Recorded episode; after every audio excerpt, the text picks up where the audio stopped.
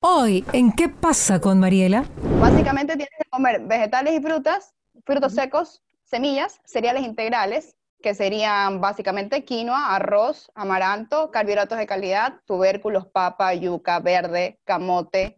Con el auspicio de Nature's Garden, Interagua, Banco del Pacífico, Municipio de Guayaquil, Puerto Limpio, EMAPAC, Produbanco, Ceviches de la Rumiñahui, Coca-Cola, Municipio de Quito, Mave, McCormick, Municipio de Milagro, Maggie, Dulcolax, Elite y ATM. Bueno, seguimos aquí en Radio Fuego 106.5. Como siempre, pues ya saben, en el 106.5 de tu dial y también en las extensiones digitales nos escuchan en www.marilatv.com. Nuestra página web, van a la izquierda, hay un icono que dice Radio Fuego, me escuchan y también se pueden bajar las apps de Fuego y tienen a Radio Fuego también desde su celular. Android o iPhone, eso no importa porque hay apps para las dos las dos opciones. Así que ya lo saben, nos escuchan en cualquier medio digital y en todo el mundo. Eh, Erika Borbón está con nosotros ahora. Erika es nutricionista y esteticista. Y pues eh, también queremos saber, Erika, y por eso te hemos invitado, los tips que tenemos que tener en esta época de pandemia. Nutrición, ¿cuál es tu, cuál es tu recomendación como nutricionista y como esteticista en esta época? Que en verdad hay hay un tiempo diferente, hay más ahorro eh, y tendemos más a lo natural. Mira, por ejemplo, ahora a mí ya no me da vergüenza, o sea, yo sé que nunca he sido muy vergonzosa, pero ya no me da vergüenza, en verdad, y te lo digo como para empezar esta conversación, el salir con el pelo un poquito mojado en la radio. Antes, si yo no me cepillaba el pelo, si no salía, mira, con pestañas postizas, no salía, me explico. Ahora creo que nos hemos limitado a ser mucho más sencillos en nuestro proceder y creo que nos ha venido bien. Nos ha venido bien para nuestra salud incluso, ¿no? Y para, y para simplificarnos en la vida.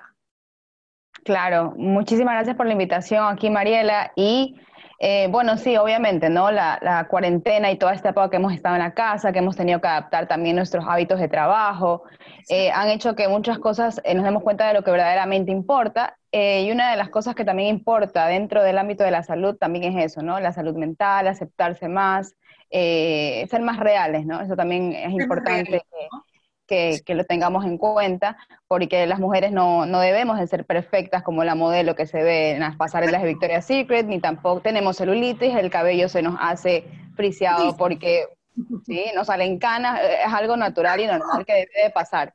¿Ya? Y así también la alimentación. La alimentación es algo más y algo que es parte de nuestra vida y debemos hacerlo, sí, la mayor parte del tiempo de manera lo más saludable posible, que se apegue más a nuestras costumbres, a nuestros gustos eh, y que la podemos disfrutar y la podamos mantener a lo largo del tiempo. Eso es lo más importante, porque no es una dieta que tiene fecha de expiración, no es algo que tenemos que nosotros también ponernos a buscar cosas que vengan desde partes lejanas del mundo para decir que somos saludables. Nosotros podemos comer perfectamente lo que es netamente aquí de nuestro país y vamos a tener una nutrición perfectamente viable y sostenible y que nos va a dar beneficios. Me encanta lo que estás tratando. Por ejemplo, ¿por qué tenemos que consumir sal rosada del Himalaya. Dime, ¿por qué no tenemos acá la sal de Salinas?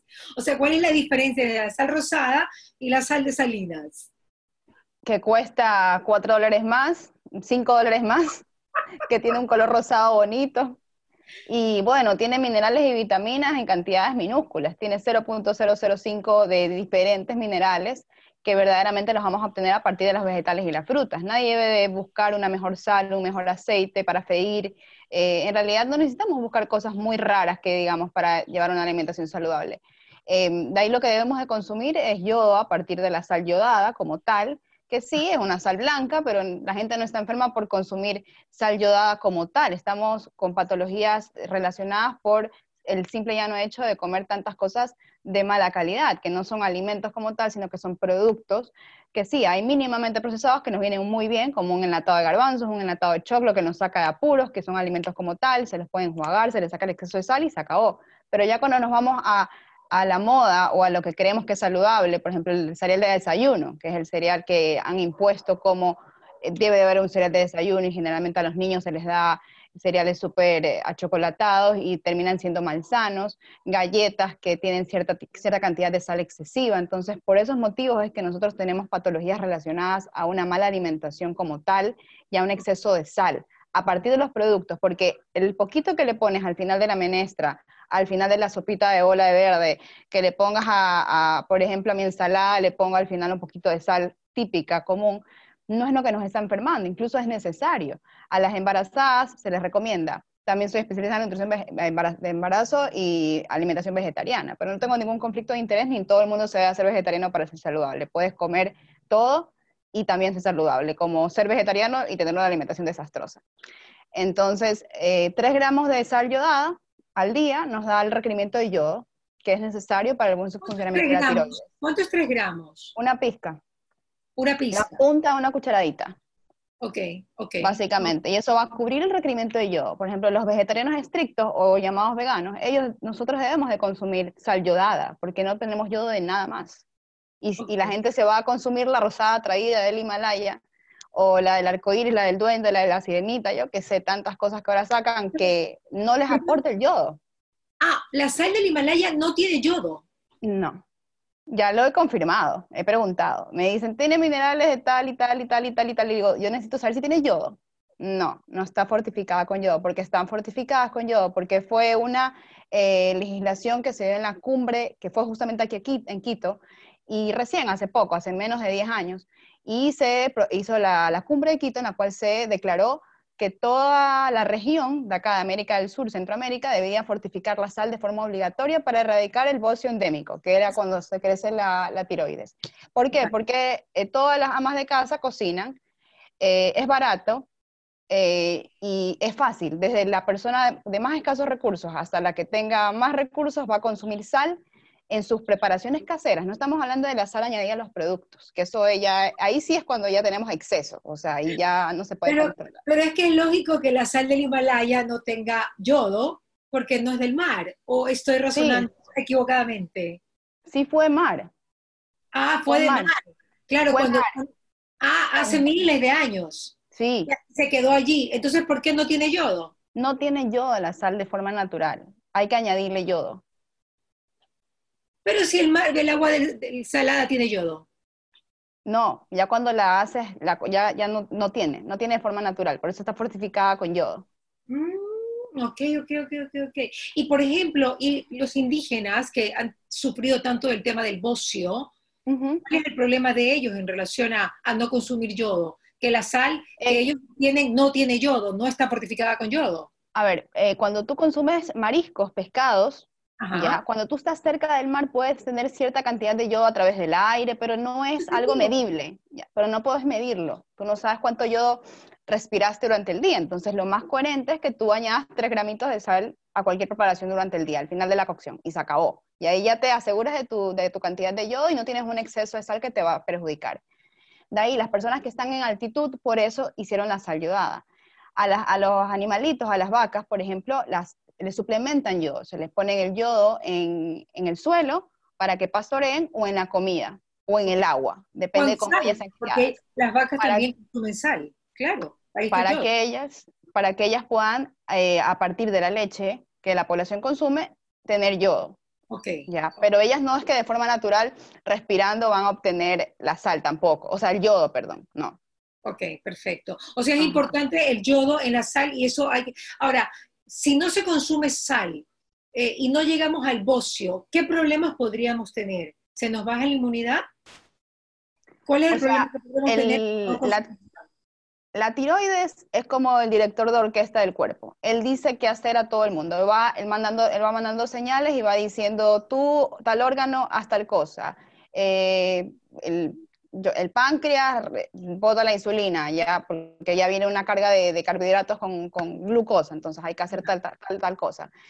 Eh, directamente, la falta de yodo está relacionada con una afección a la glándula tiroides, que eh, se conlleva a, principalmente, una de las más conocidas sería el bocio. Pero no es que la gente tiene que ahorita ya ir y comprar la sal típica de mesa, común, obviamente, pero no es que van y van a usar sal como, como en todo, en cantidades exageradas, no. Con tres gramitos al día, tú cumples tu requerimiento de sal. Y mientras menos, mejor. Entonces, 3 gramos es suficiente, máximo 15. Ok, perfecto. Erika, vamos a lo que decías en un principio que te interrumpí con el tema de la sal, que ha valido la pena esta aclaración. Eh, no tenemos que realmente eh, consumir cosas muy caras ni, muy raras para estar bien alimentados. ¿Qué nos recomiendas acá en el Ecuador para consumir de lo que hay en el supermercado, de lo que se está vendiendo? Para empezar, debes de consumir una alimentación basada en alimentos como tal, ¿no? Que ya todo el mundo sabe y todas las nutricionistas salimos en las fotos con frutas y vegetales. Eso es básico y, va de cajón. O sea, eso ya no hay cómo darle vueltas al asunto. Ninguna fruta te va a enfermar, ningún guineo te va a engordar después de las 5 de la tarde. La fruta, cómela como tal, entera. No la hagas jugo, al igual que los vegetales. Aprende a masticar. En un caso puntual, ¿te puedes tomar un jugo? Sí de alguna fruta que no te puedas comer, un tomate de árbol, te puedes hacer limonada con fruta, ponerle un poquito, o sea, la cantidad de azúcar que uno le añade a la comida para, por ejemplo, poner eh, eh, la pasta de tomate con albahaca y comerla con pasta tú, por ejemplo. Esa, esa ese azúcar que tú le añadas para contrarrestar esa acidez del tomate, que es una cucharadita, eso no te va a hacer daño, porque la sal tampoco que es un químico, es algo creado a partir de la caña de azúcar, puede ser menos refinada y más refinada. Bueno, ahora volvemos al supermercado, que siempre nos vamos a otra cosa. Pero básicamente tienes que comer vegetales y frutas, frutos secos, semillas, cereales integrales, que serían básicamente quinoa, arroz, amaranto, carbohidratos de calidad, tubérculos, papa, yuca, verde, camote, ¿ya? Eh, leguminosas, también aumentar el consumo de leguminosas, que son una muy buena fuente de proteína de origen vegetal. Se recomienda consumir al menos tres fuentes de leguminosas como proteína en tus comidas, que serían chocho. ¿Cuáles son las leguminosas? Chocho, garbanzo, lenteja, frejol, todo lo que viene en vaina, alberjita. Ok. Ah, perfecto. Ok. Esas son las que hay que consumirlas diariamente. Eso eh, son los alimentos que deben de abarcar tu alimentación como tal. Tú debes de basar en alimentos de calidad, agua de bebida de referencia, de ahí obviamente puedes tomar café, puedes tomar agüitas aromáticas, algún té, obviamente, ¿no? Pero básicamente la alimentación debe estar compuesta de eso en cualquier momento de la vida. Por ejemplo, ahora... Ajá, sí, sí, Erika, dale. Ahora que estamos acá en casa, o que ya estamos muchos empezando a salir, o sea, ya se sale mucho más, ya vamos más al consultorio, ya, ya se sale un poco más, pero igual la permanencia en la casa es considerable.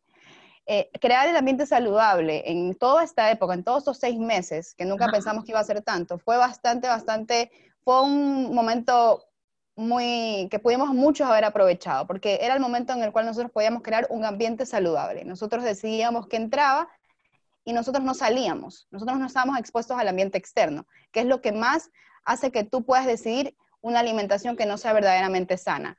Es decir, cadenas de comida rápida, eh, irte por el postrecito de no sé qué, o sea, cosas así. Entonces, cuando ya estás en casa, tú tienes eh, total control de lo que entra. Entonces, si tú no compras alimentos de mala calidad, verdaderamente no los vas a consumir. Por ejemplo, ¿no? Claro está, de que tampoco hay que ser tan extremistas, porque nosotros vamos a comer tanto tiempo, vamos a vivir tantos años, que estar pensando en cada comida que hacemos y que todo sea perfecto, porque nada es perfecto en esta vida, lo que tenemos que hacer es intentar comer lo mejor que podamos en todas nuestras comidas. Todas nuestras comidas son de igual de importantes. Ninguna comida es más importante que otra. Simplemente tenemos que intentar que cada comida darle la importancia para que sea lo más saludable que pueda ser, por ejemplo. Pero, sabes una cosa, yo creo que el desayuno sí te marca el día. a mí me gusta, me encanta. A mí comida, para mí, personalmente, ese es mi tiempo de comida favorito. Yo le doy todo el, el cariño posible. Ya la cena es como que para mí no es tan no es mi favorita, por así decirlo, pero hay personas que les encanta cenar. Entonces ellos van a poner todo su esfuerzo y van a comer divino de noche. Pero de mañana no, porque salen rápido al, trabajo, al trabajo, no tienen tanto apetito, se toman un café, se comen una fruta en el camino y están perfectos. Claro.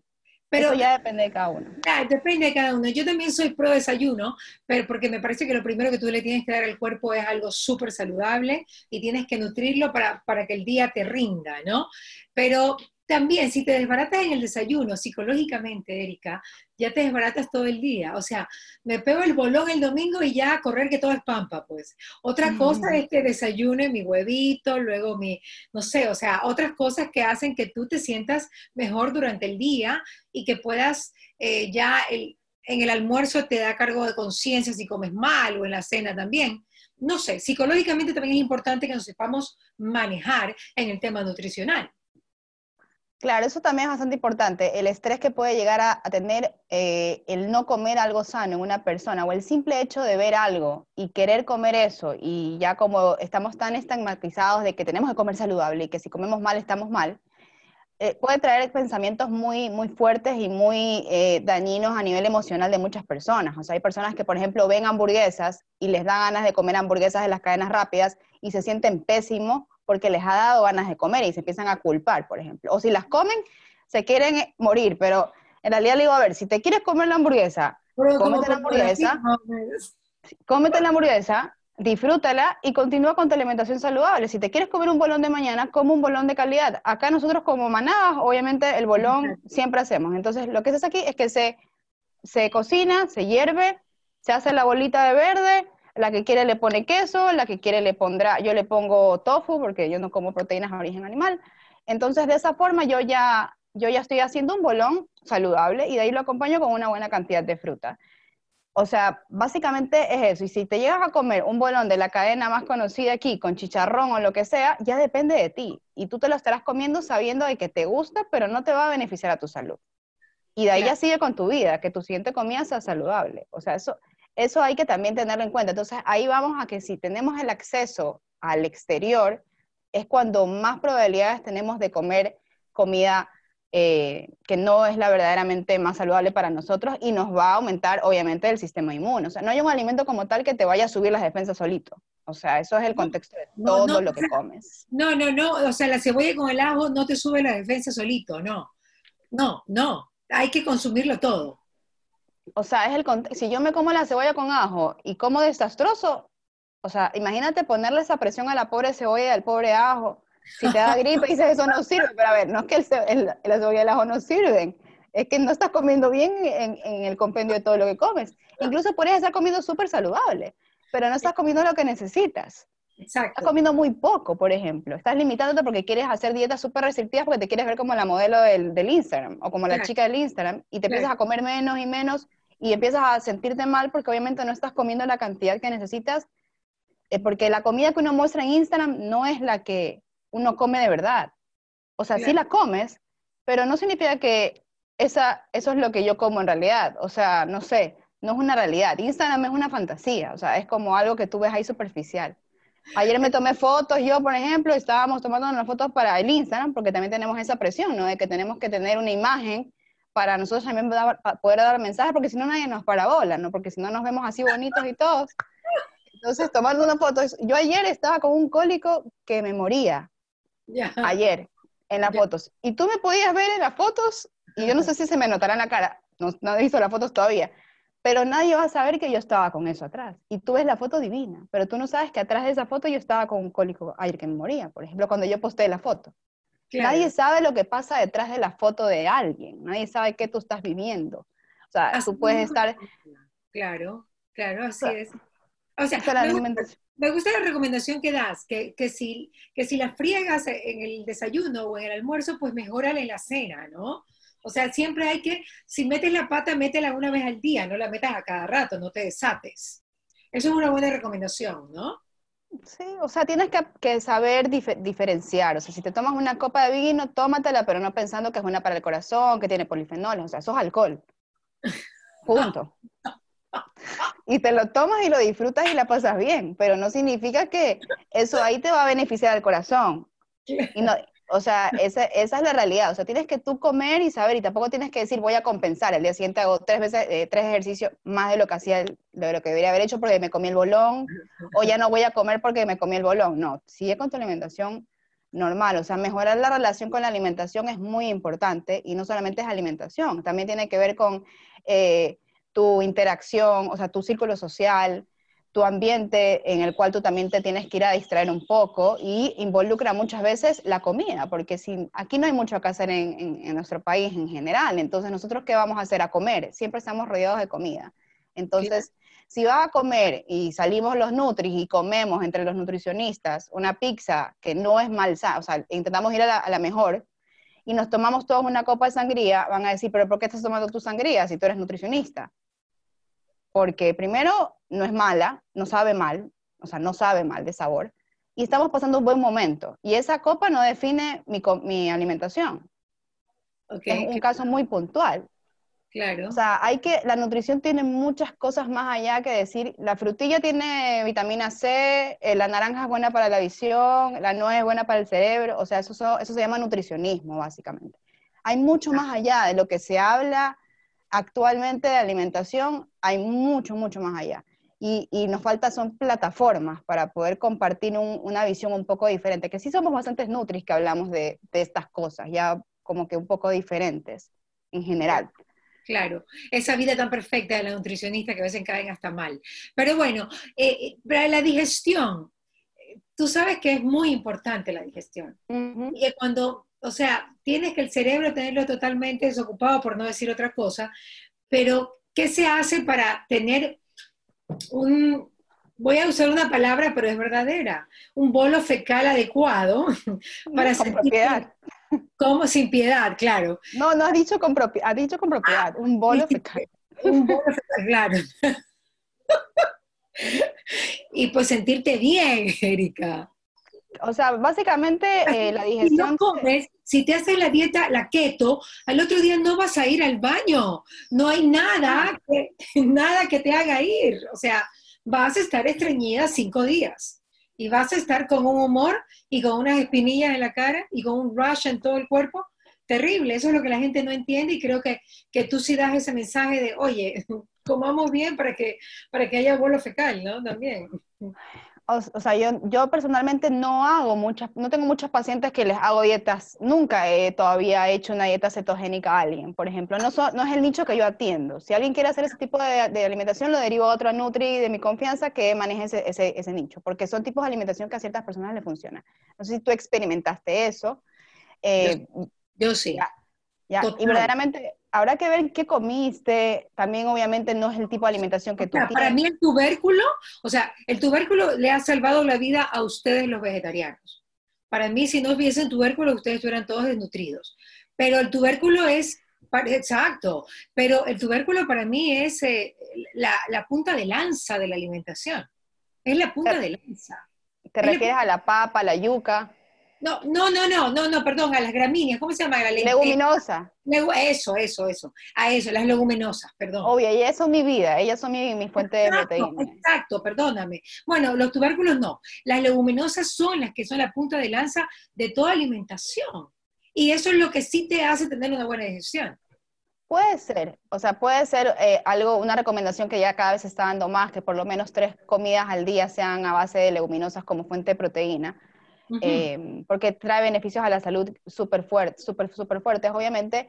Eh, y mientras más frutas y vegetales tú consumas como tal, tú vas a tener eh, mayor cantidad de fibra. Si tú comes cereales integrales, de igual manera. Cuando tú limitas el consumo de fibra como tal y tú estás acostumbrada a consumir una cantidad de fibra que casi nunca llega a la cantidad que se recomienda, igual, eh, vas a tener una digestión un poco más, más fluida. En cambio, si tú ya empiezas a eliminar esa fibra, obviamente tu, tu sistema digestivo, tu microbiota, todo lo que envuelve a todo ese proceso de digestión va a verse alterado y tiene que haber un periodo de adaptación en el cual tu sistema digestivo se tiene que acostumbrar a que tu digestión eh, se dé, pero con este nuevo estilo de alimentación que tú le has querido dar. Y el cuerpo es tan inteligente y el cuerpo es tan noble con nosotros y nos cuida tanto y nos hace vivir día a día y muchas veces terminamos siendo tan duros con él, eh, él se va a adaptar. Si tú quieres llevar ese estilo de alimentación, lo que debes hacer es llevarlo de la mano de una persona que sepa manejar ese tipo de dieta, que la sepa aplicar bien, que sepa darte la cantidad de fibra que tú necesitas a partir de la que sea para que tú puedas tener una, una, una ingesta recomendada de los nutrientes en general. Ya, no hacerla por, la, por un periódico que salió, por la página de Google, no. O sea, debes de verdaderamente guiarte con alguien que sea para que te dé ese, ese punto de partida. Y si a, la, a los cinco días, como en tu caso, te fue mal y la quieres dejar, no pasa nada. Claro. No pasa nada, pero tampoco tenemos que ser dietistas. Tengo, tenemos pacientes que son dietistas crónicos, eso se refiere a que han probado mil dietas porque quieren buscar una dieta nueva. Pero en realidad no hay una dieta que, sea la que debas de seguir. Tú tienes que buscar un estilo de alimentación que te... Que te siente bien. que te guste, que te, haga feliz, que, que cumpla con, tu, con todas tus expectativas y que la puedas mantener a lo largo del tiempo. La mayoría de las dietas cetogénicas, los ayudos intermitentes que están de moda ahora, la mayoría de las personas no los pueden mantener. Entonces ahí es cuando muchas personas verdaderamente se ven frustradas y buscan otra dieta y ahí es cuando salen los, cuando hay esta, esta forma de aprovecharse obviamente de sacar una nueva dieta y ahí todo el mundo se quiere poner a esa dieta, como Adele bajó de peso, la cantante, todo el mundo dijo qué dieta hizo ella para yo hacerla. ¿Qué dieta hizo Adele? No sabemos qué dieta hizo en realidad, y aparte Adele tuvo un divorcio. O sea, ella tiene millón presión, o sea, imagínate, no sabemos también qué fue lo que la llevó a ella atrás. O sea, hay personas que cuando pasan malos momentos no comen, por ejemplo, o quiso hacer un cambio extremo y quiso decir, a ver, yo ahora voy a comer saludable, no sabemos en realidad. Hay una cosa que, hay que ser claro, ¿no? Sí. Eh, Adel tenía 150 libras de más. No son 20 ni 30.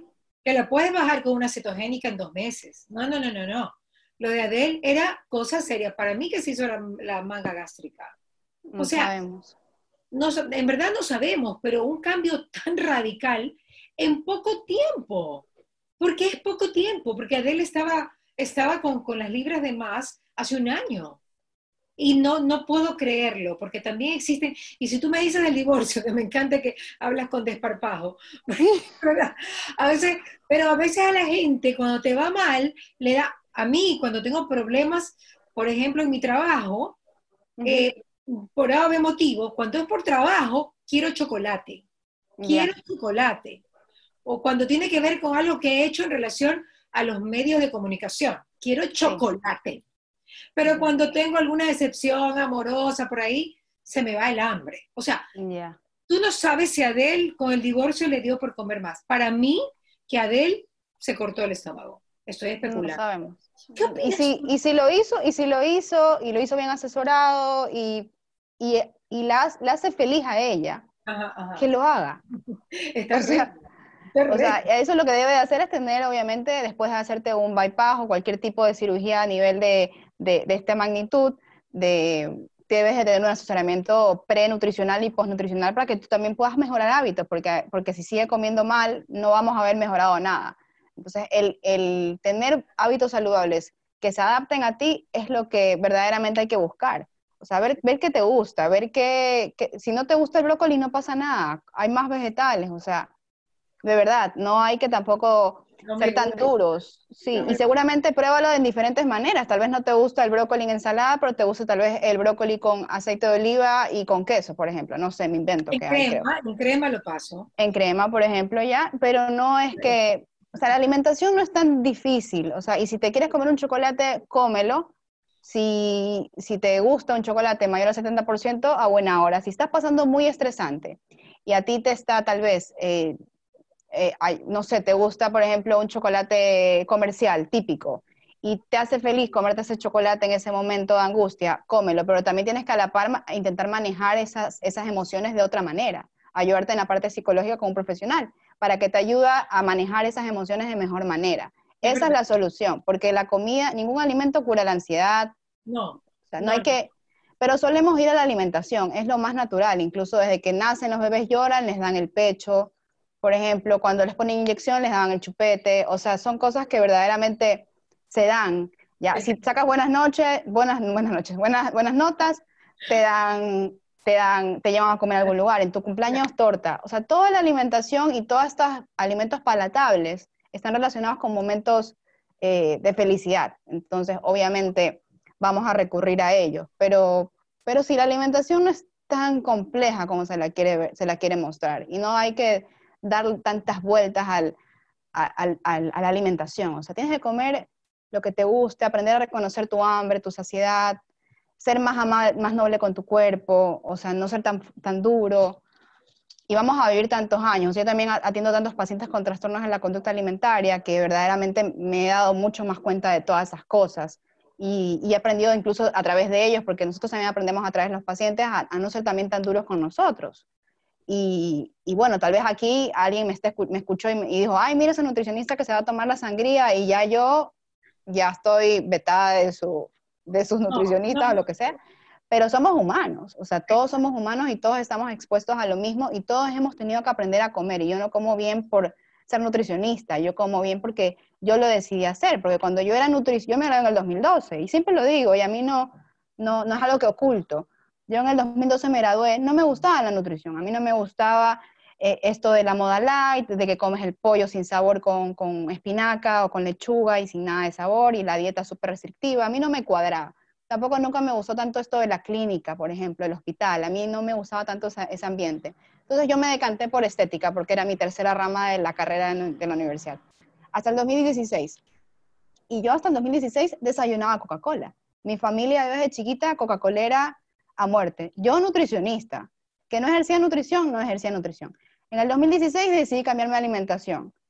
Ya, ya, me, ya llegué a la dieta vegetariana, que también cambié muchos hábitos en mi, en mi vida, ¿no? Empecé a hacer pilates, dejé de tomar cola porque yo lo decidí hacer, empecé a añadir más vegetales, empecé a ver bien, más, a estudiar nutrición vegetariana como tal, a meterme de fondo en ella, aprenderla como, como se debe para poder ayudar a la población, porque lo que, con lo que aprendes en, en la universidad no sabes de nutrición vegetariana y lo que lees en las redes sociales tampoco, en general. Entonces dije, tengo que aprender y verdaderamente al día de hoy, 2020, yo considero que he mejorado mi alimentación y la sigo mejorando día a día y sigo aprendiendo cosas nuevas día a día.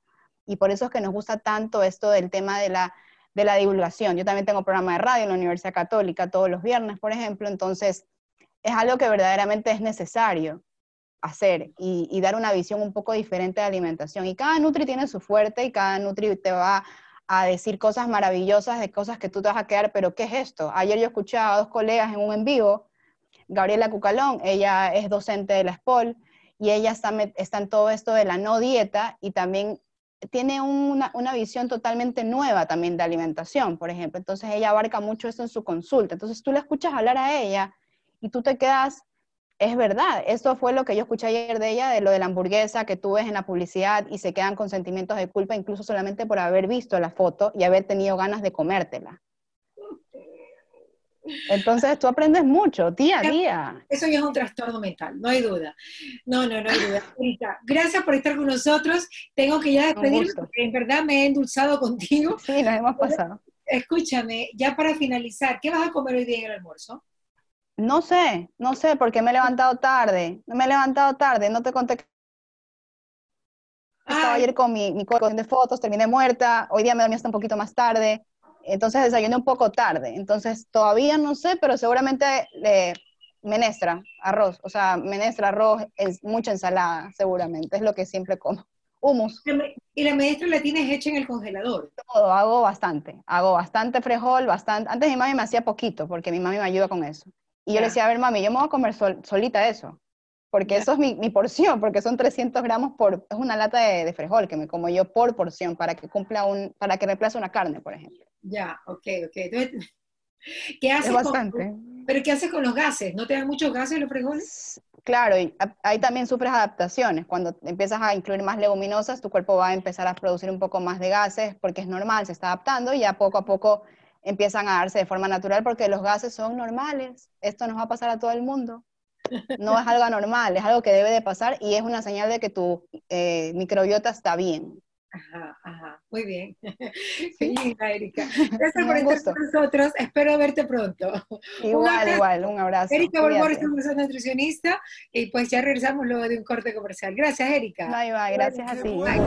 ¿Qué pasa con Mariela? Fue presentado gracias al auspicio de Nature's Garden, Interagua, Banco del Pacífico, Municipio de Guayaquil, Puerto Limpio, EMAPAC, Produbanco, Ceviches de la Rumiñahui, Coca-Cola, Municipio de Quito, Mave, McCormick, Municipio de Milagro, Maggie, Dulcolax, Elite y ATM.